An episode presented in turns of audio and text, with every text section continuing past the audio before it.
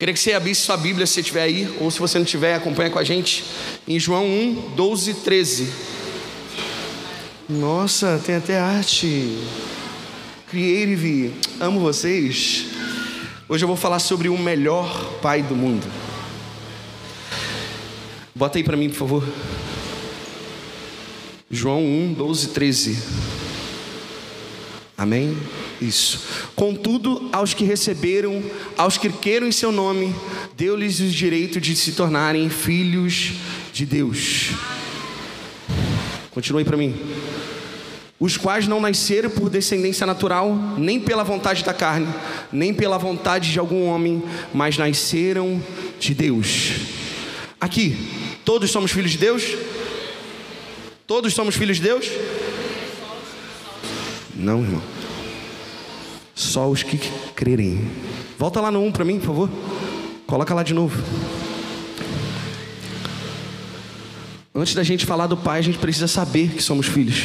Mas para sermos filhos, contudo aos que receberam, aos que creram em seu nome, deu-lhes o direito de se tornarem filhos de Deus. Irmão, eu não sei você, mas Deus já começou a falar hoje. E para falar dos filhos, a gente precisa primeiro olhar para os pais. E eu falei, não tem como eu falar de filhos dessa geração sem antes falar do meu pai. Quem aqui tem pai? Levanta a mão. Quem aqui não teve o seu pai, não foi presente? Eu queria que você levantasse a mão também. Isso. E quem seu pai hoje já não está mais aqui, já foi para a glória, está descansando e está num lugar muito melhor. É sobre todos esses tipos de pessoas que a gente vai conversar hoje.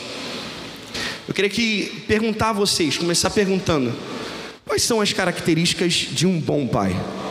Fala para mim. Espera aí, eu vou descer aí. Vamos falar aqui. Vamos lá. As características de um bom pai. Tem que ser presente e amoroso. Presente, amoroso. As características de um bom pai. Conselheiro. Conselheiro. As características de um bom pai. Como ela falou, é ser presente, dar muito carinho aos filhos, dar bastante educação. É isso. E você? É tudo que já foi falado aí, amor. Bora, gente, tem um monte de característica. Fala aí pra gente. A característica de um bom pai. Amigo. Amigo, ó, diferente. Provedor. Provedor. Ó. Característica de um bom pai. Amigo. Amigo. Mais alguém? Vamos lá. Fiel. Fiel. Que mima seu filho. Gostei dessa. Que mima seu filho. Bom, você viu que a gente falou de várias características, mas engraçado, as duas características que eu quero falar hoje, ninguém falou. Ninguém falou. E eu vou falar sobre isso hoje. Bom, eu não sei se vocês sabem, mas eu também sou pai. Eu tenho o Brian tá ali, ó, brincando ali, ó, com a chupeta dele. E ontem, por um acaso, eu descobri que tá vindo aí uma menina. Foi uma surpresa pra gente. Minha família a família da minha esposa estão indócios. Porque minha família, todo mundo era homem, né? Da parte do meu pai, então, minha mãe. A gente só tiveram filho homem e o sonho deles era ter uma menina. Eu falei, irmão, eu não vou precisar comprar nada. Deus vai me abençoar com tudo, eu tenho certeza. Porque se tem uma criança que vai ser mimada, vai ser essa, irmã. e eu passei a ter uma outra perspectiva de pai e filho depois que eu tive o Brian. A gente sempre ouve isso quando a gente não, não tem filho. Quando você, você, quem ouviu isso do seu pai? Quando você tiver filho, você vai entender o que eu estou falando. Todo mundo ouviu, irmão. Não tem como dizer que não. Quem não levantou a mão está mentindo. Eu ouvi isso várias vezes. Você só vai entender quando você, tiver, você for pai. Eu até brinco com ela. Falei, é, agora eu sou pai. Agora eu falo com o filho. eu brinco com os meus pais, cara. Eu sou apaixonado por eles. E em todo tempo eu tinha uma perspectiva. E quando passou a ter o Brian, essa perspectiva mudou. Parece que, puf, opa, tem algo diferente. Eu tinha perspectiva de filho e pai. Agora eu tenho perspectiva, perspectiva de pai e filho. E isso me trouxe algumas verdades. Hoje não é dia dos pais, mas eu vou falar sobre isso. Eu vou falar sobre Deus, o melhor pai do mundo. E você talvez possa estar se perguntando: como ele pode ser o melhor pai do mundo? A minha referência de pai não foi um pai presente. A minha referência de pai não foi um pai que estava do meu lado o tempo todo quando eu precisei. A minha referência de pai foi um pai que quando eu precisei, ele falou: "Vai lá, vai agora viver a tua vida, vai fazer o que você tem que fazer. Sai de casa", quase expulsando. Ou às vezes seu pai foi um bom pai. Graças a Deus eu tive um bom pai. Eu tive a oportunidade de ter um bom pai. Ou você nem conheceu seu pai. Eu vou te mostrar duas características de um bom pai e que vão revelar que Deus é o melhor pai do mundo. Eu poderia te dar várias características e eu vou te dar apenas duas para você entender que se a partir de hoje você entender isso, você entender que Deus é o melhor pai do mundo e ele é o seu pai, a sua vida nunca mais vai ser a mesma. E eu tenho certeza que você vai sair daqui completamente diferente do que você entrou.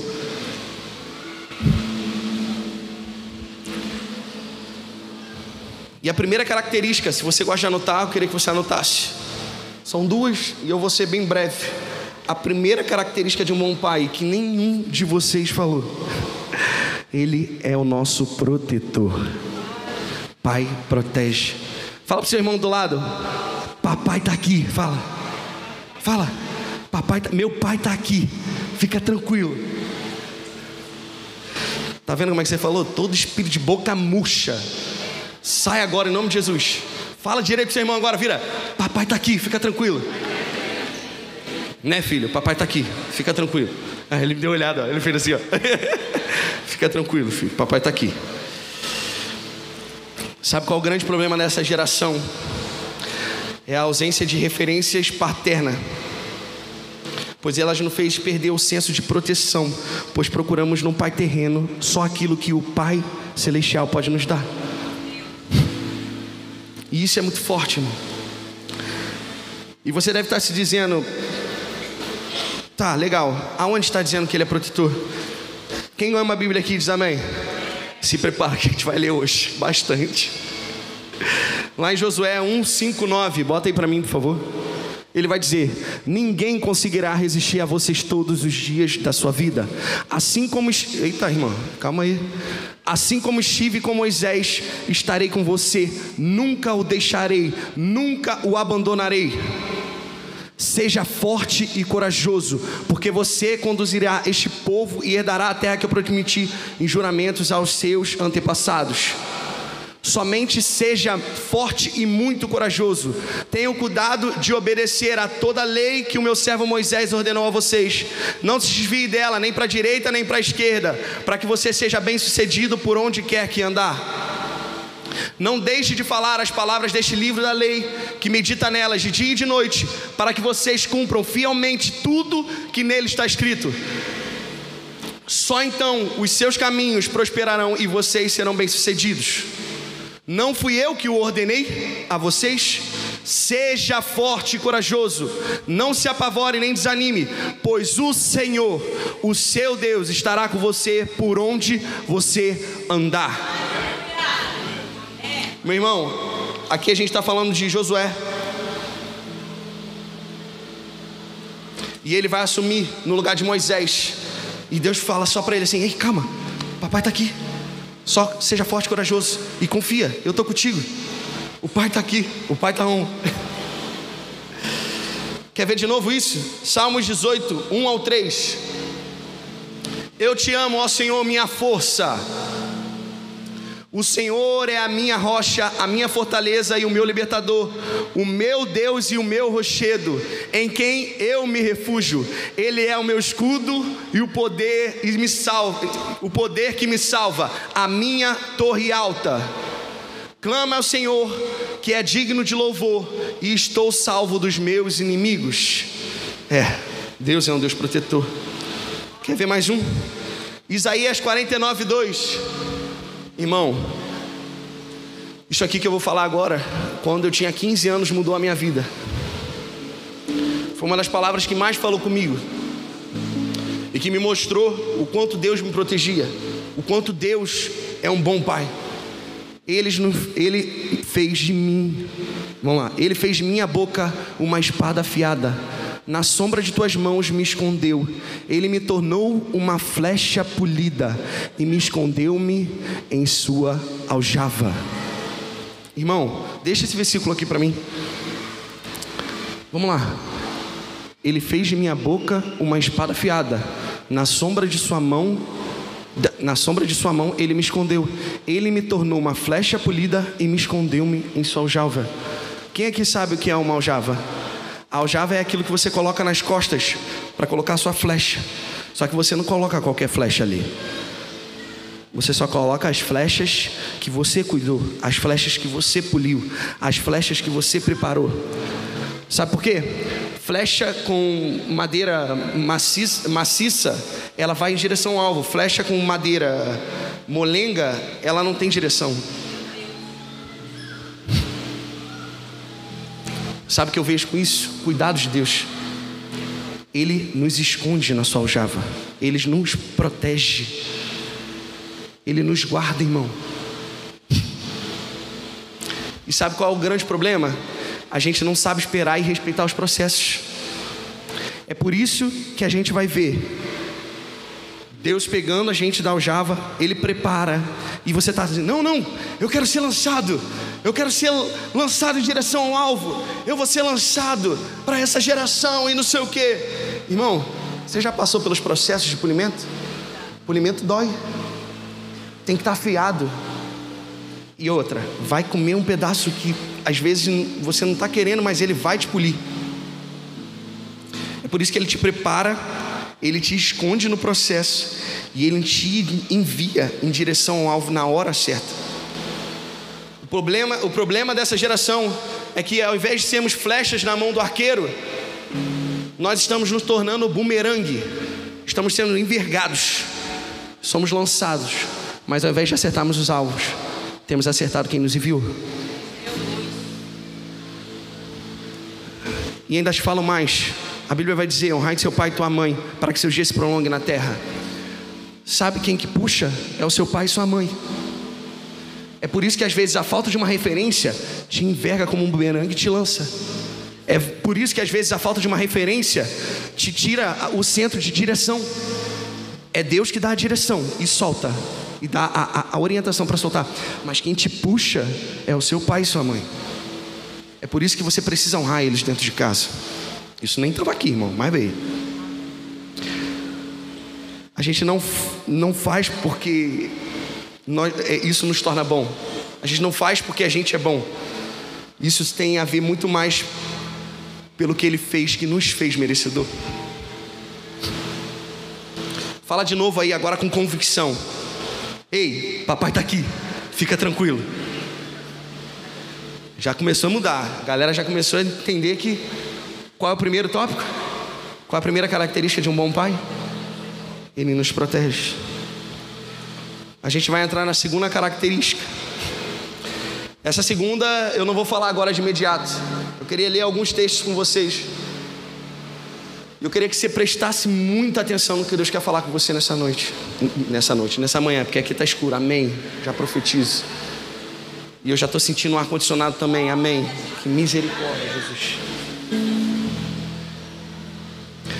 Fica tranquilo que a gente já está terminando. Só que não. É, lá em Lucas 15, a gente vai ler do 11 ao 24. E eu sou apaixonado, quem me conhece sabe, por esse por essa passagem.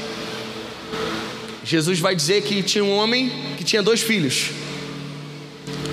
O mais novo disse ao seu pai: Pai, eu quero a minha parte da herança, assim como ele repartiu a sua propriedade entre eles.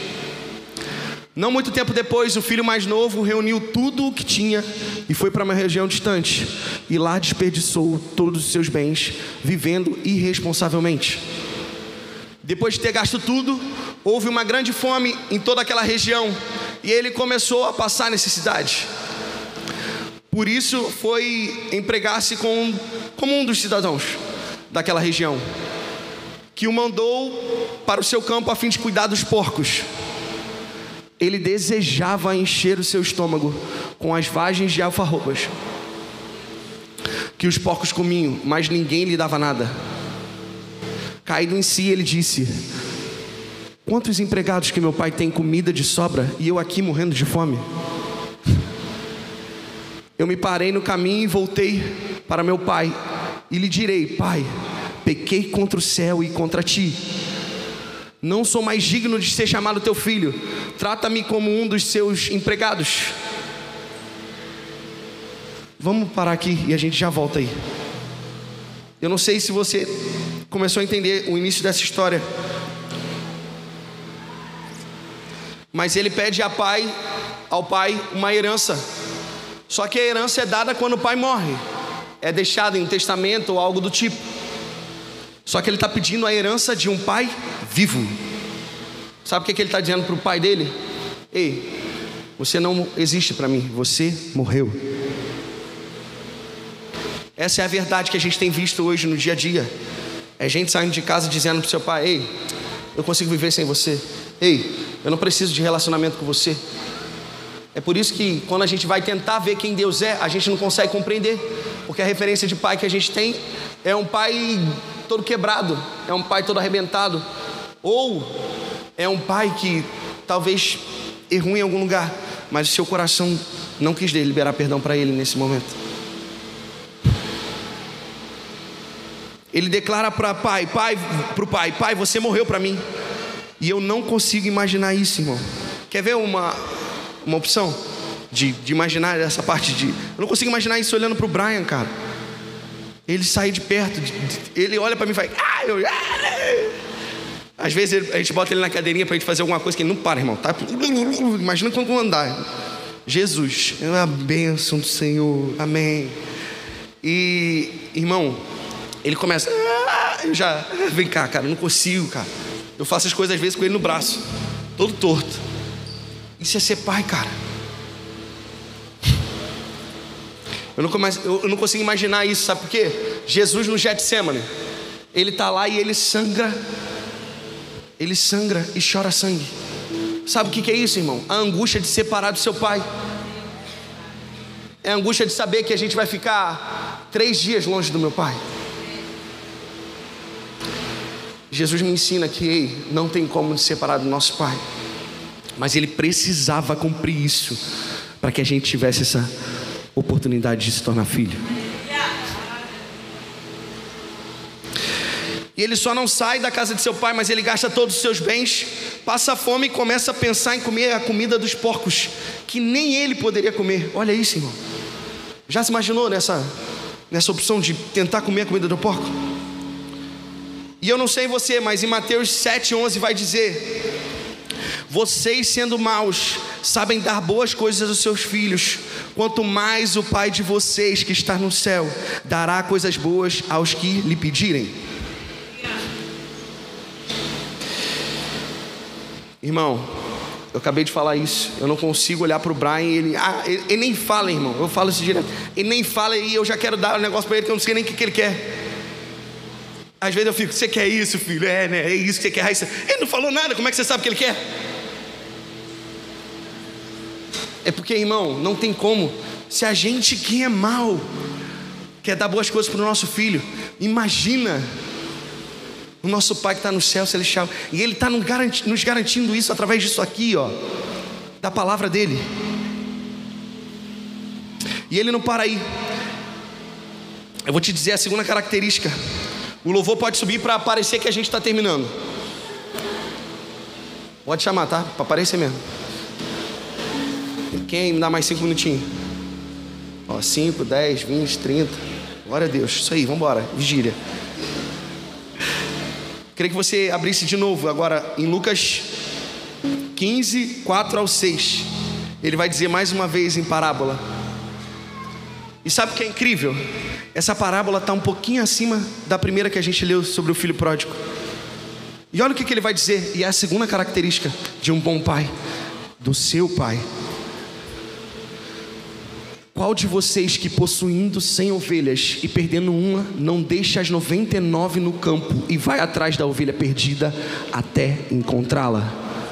E quando a encontra, coloca alegre, alegremente nos seus ombros e vai para casa. Ao chegar em casa, reúne os seus amigos e vizinhos e diz: Ei, alegrem-se comigo, pois eu encontrei a minha ovelha perdida. Eu não sei se você já entendeu.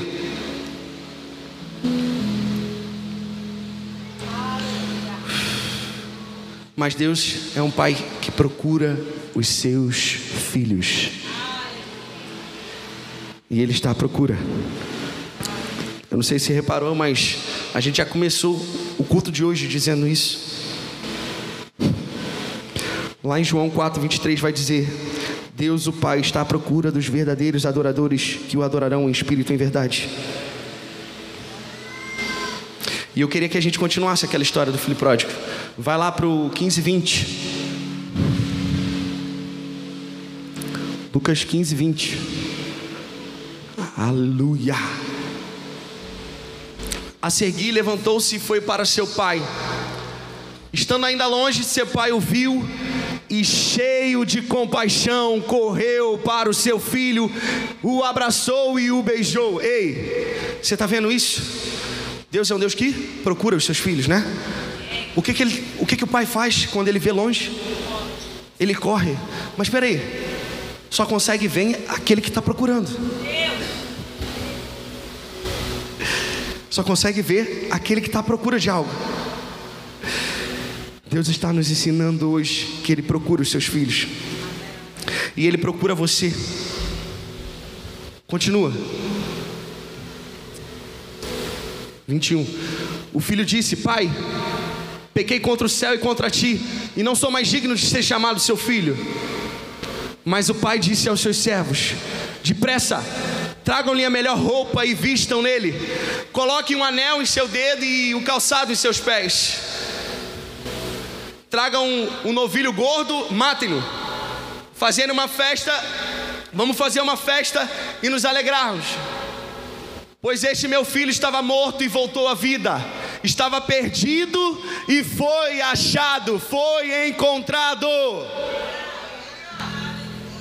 E começaram a festejar o seu regresso. Para aí, meu irmão, eu não sei se você entendeu, eu não sei como você chegou aqui hoje.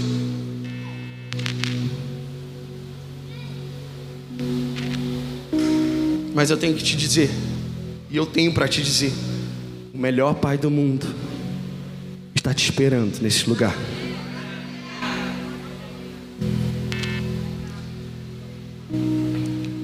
E ele foi assim em busca, desde Abraão, Isaac, Jacó, Davi, Jesus. E ele é o mesmo hoje que chama o seu nome. Eu não sei se você entendeu o que a gente estava falando ali. Ele fala para o pai: Pai, você para mim não, não é mais meu pai. E ele sai e gasta tudo que ele tinha. E ele quer viver com as alfarrobas. Ele queria comer dos porcos. Mas nem isso. Ele fala: Não, eu vou falar com meu pai. E aí eu entro na história, irmão. Eu me vejo naquele lugar. Ele fala: Não, eu vou para o meu pai. Ele tem muitos empregados. Eu vou até ele. E ele está indo até ele e está falando: Eu vou falar para ele: Pai, eu pequei contra ti. Eu pequei contra o Senhor. Não, pai, eu errei. Pai, você viu o que, que acontece? Ele chega e fala: Pai, eu pequei contra ti, contra o Senhor, eu pequei. Eh, me faz ser. Eu, shh, fica quieto, cara. Eu vim aqui, vem cá, vem cá, vem cá, vem cá, vem cá, vem cá, mano, vem cá. É. Marcelo tá com vergonha, gente. Fica aqui, fica aqui. Irmão, eu não consigo olhar para essa passagem e não ver um pai assim, todos os dias, na frente da sua casa. Pai, cuida do meu filho. Cuida do meu filho. Pai, traz meu filho de volta. Traz meu filho de volta.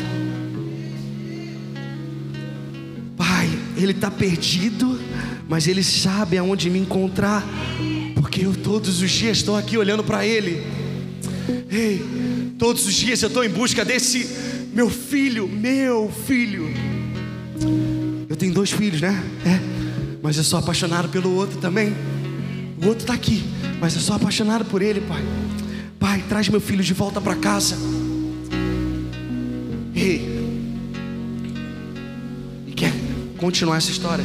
Quando ele chega, ele vai encontrar E ele abraça. Meu filho.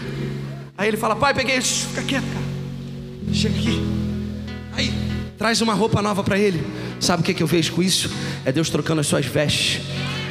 Aquilo que te incriminava, aquilo que um dia falou sobre você, aquilo que um dia te aprisionou, aquilo que um dia disse que você não era isso, que você não era aquilo, aquilo que você ouviu um dia do seu pai, ei, seu pai celestial está falando assim para você hoje, ei, eu faço nova todas as coisas, eu troco a sua vestimenta, eu te dou uma roupa nova, eu te dou tudo novo, eu faço tudo novo de novo.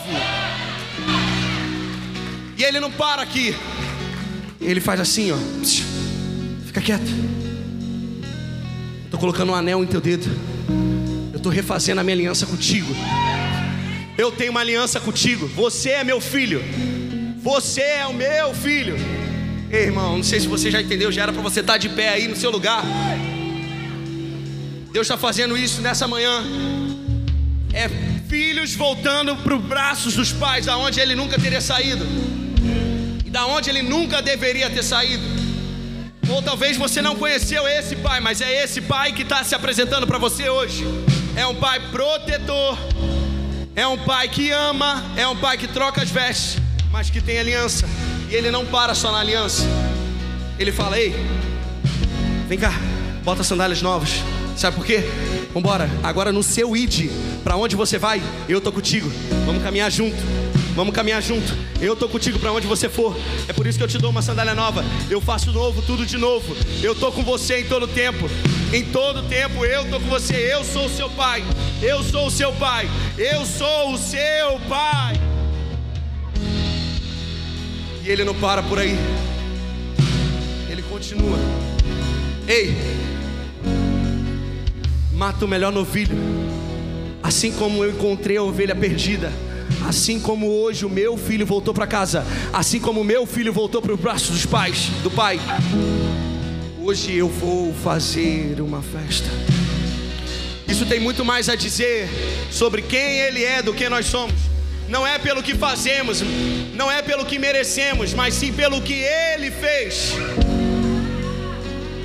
E eu não sei como você chegou aqui nessa manhã, mas eu tenho que te dizer: o bom Pai está aqui. O bom Pai está aqui. O bom Pai está te olhando. É quem tu és, é quem tu